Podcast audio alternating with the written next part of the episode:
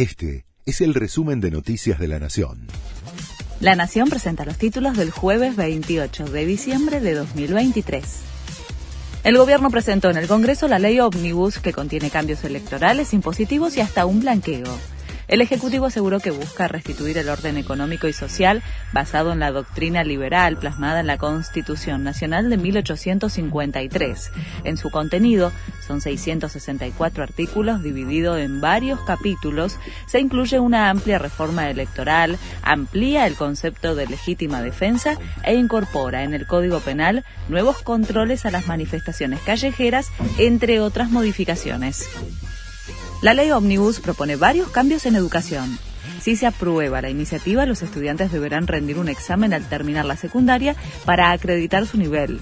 Habilita el homeschooling y que las universidades les cobren a extranjeros que vengan a estudiar. En cuanto al financiamiento, no menciona nada parecido al sistema de vouchers discutido en la campaña. El gobierno propone un nuevo blanqueo se podrá blanquear efectivo, inmuebles, bonos, criptomonedas, hasta 100 mil dólares sin pagar penalización.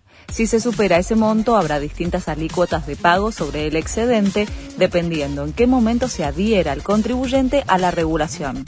El proyecto de mi ley incluye una reforma electoral de alto impacto. Propone un cambio en el modelo de representación popular. Divide el territorio de cada provincia en tantas partes como bancas a elegir y en cada una se elige a un único representante para evitar las llamadas listas sábana. Figura el proyecto de boleta única de papel y propone derogar las paso en el calendario electoral. Mi ley impulsa el divorcio express en la ley ómnibus. La iniciativa propone que a partir de ahora los matrimonios que decidan de común acuerdo disolver el vínculo solo deberán comunicarlo a las autoridades administrativas del registro civil, lo que implica que es un trámite que no va a requerir la intervención de abogados ni jueces. Este fue el resumen de Noticias de la Nación.